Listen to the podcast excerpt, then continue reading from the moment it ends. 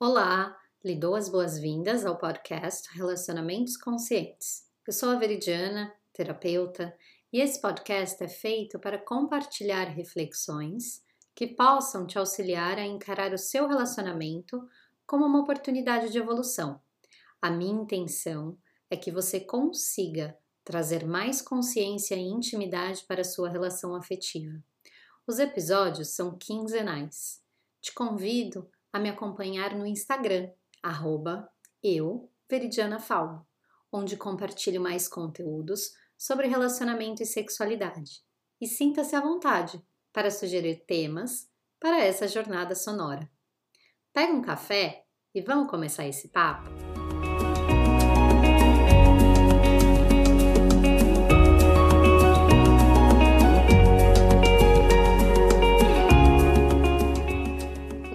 Acabou. E agora? Será que acabou mesmo? Ou será que a polaridade entre vocês está invertida? Ou será que você e a parceria estão priorizando outras partes da vida que não o relacionamento e a sexualidade? A queixa que recebo da maioria das mulheres que atendo é praticamente unânime. Eu não tenho tesão. Quando eu pergunto, sempre foi assim? Elas dizem que não. E a maioria não sabe me responder quando foi que mudou. O fato de não saber quando mudou reflete a falta de conexão dela com ela mesma. E, claro, com o relacionamento. Me mostra um pouco sobre a vida no piloto automático.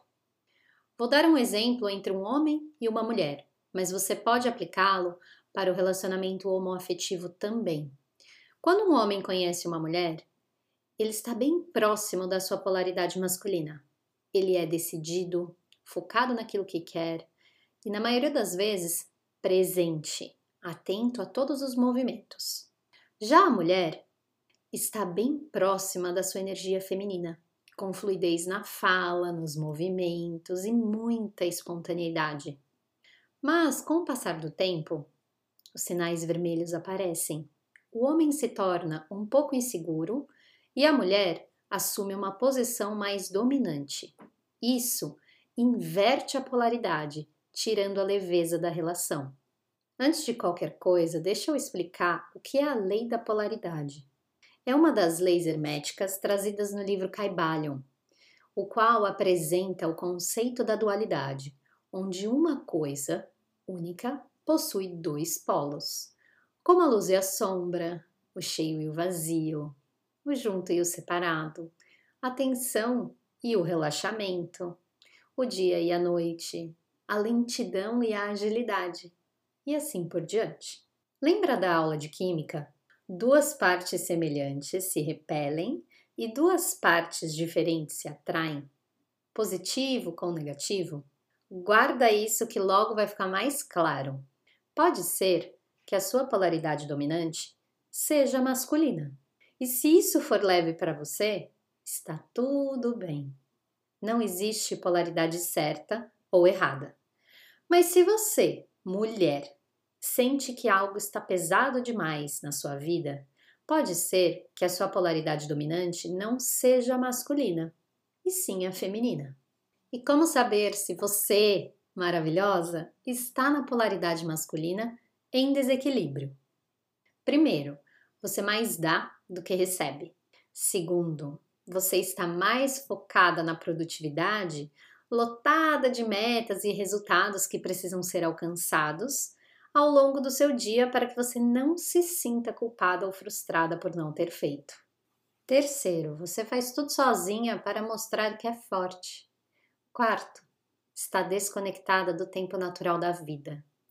Quinto, está desconectada da tua intuição. Sexto, existe um excesso de controle em todos os aspectos da sua vida. Sétimo, desconectada do teu corpo e dos seus ciclos. Oitavo, o sentir está sendo substituído pelo excesso de racionalidade.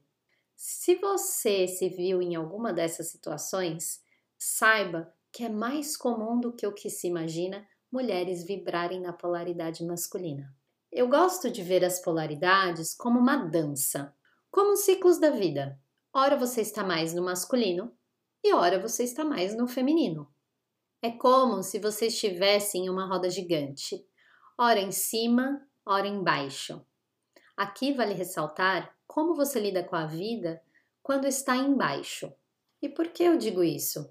Porque nós, mulheres, temos uma tendência a atrelar o nosso valor quando estamos na força de ação e não reconhecemos a nossa força quando estamos nos momentos introspectivos que representam o baixo da roda gigante. A polaridade feminina pede tempo, pausa. Duas características significativas do feminino é o sentir e o receber, e do masculino, a racionalidade e a presença. Para sentir é necessário tempo e também presença. E para estar presente é necessário foco e receptividade para perceber como as informações chegam até você. Percebe que um não caminha sem o outro? Um complementa o outro. Não existe um ou o outro. São duas partes de um mesmo todo. São duas partes diferentes de você. A luz só brilha na escuridão. Agora, quer saber o que mata o tesão do feminino? É quando a polaridade masculina é inconstante, não tem decisões claras, arruma desculpa para tudo e não honra com o que prometeu. É muito passiva e sem opinião. E o que mata o tesão masculino é quando a polaridade feminina é emocionalmente desequilibrada, direcionada para o drama ao invés de expor as suas necessidades. Tem uma necessidade de atenção que vai em direção à carência, tem excesso de vitimismo, tem uma autoimagem negativa e satisfaz todos ao seu redor procurando por aprovação. Todos nós temos ambas polaridades. O que você precisa entender é se você aprendeu a reforçar a sua polaridade masculina para se sentir respeitada. O masculino é o que eu chamo de força de ação. E pode ser que você tenha aprendido assim como eu, que valor e respeito só vem quando eu faço, faço, faço, fechando o espaço para a força de acolhimento, para receber e sentir.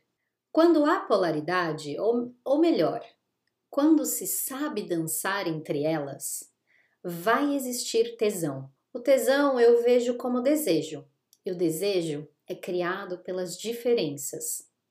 Quando um casal se conhece, tudo é diferente. Tem amigos diferentes, hábitos, gostos diferentes, e isso gera curiosidade e interesse. Possivelmente você aprendeu a desejar aquilo que não tem. É como se você não soubesse contemplar o seu estado de ser, já que isso é um equilíbrio entre masculino e feminino. Para contemplar, é necessário presença e apenas ser. Ser é feminino, presença é estar, é masculino. Beleza, maravilhosa. E agora, me diz aqui uma coisa: como é que se inverte essa tal de polaridade? Ou como será que se recria essa diferença? Eu não vou falar para você plantar bananeira na lua cheia. Calma aí. Eu vou te pedir para antes de qualquer coisa, você colocar mais pausas entre as suas atividades diárias. Pausas para você se conectar com você, criar momentos de prazer, se dar um abraço, se fazer um carinho na pele, tomar um chá, um café, um cacau, se olhar no espelho e se fazer um elogio o feminino precisa de tempo. Várias ideias aí para você criar essa pausa consigo mesma. Só não me cria desculpa. Depois eu vou te orientar a ter atenção sobre o seu comportamento de receber. Receber um elogio de alguém sem retribuir, receber um convite para um almoço, receber ajuda quando alguém oferece sem dizer: "Deixa que eu faço", "Deixa que eu dou conta". E nessa fase, eu vou te convidar a expor as suas necessidades para a parceria. Por exemplo, meu amor, eu preciso de um tempo para mim. Você pode fazer o jantar? Arrumar a casa no final de semana? Colocar as crianças na cama? Me fazer uma massagem nos pés? Peça. E se você estiver aí pensando, poxa, Veri, é o cúmulo eu ter que pedir. É óbvio. O que é óbvio para você não é óbvio, óbvio para a sua parceria. Eu te pergunto, sua parceria recebeu um manual de como você funciona? Todas as suas necessidades e desejos no primeiro dia que vocês conheceram? Provavelmente não. Então, meu amor, peça. Uma das reclamações dos homens é que as mulheres não pedem, esperam que eles adivinhem. Expor suas necessidades exige ter clareza sobre elas, o que te leva ao processo de adultecer, de se conectar com você mesma. Pois a criança não tem clareza sobre as reais necessidades dela. Portanto, parte do relacionar-se é se tornar adulto. Uma vez em uma masterclass, recebi uma pergunta do porquê o feminino é relacionado às mulheres e o masculino aos homens, sendo que temos ambas polaridades.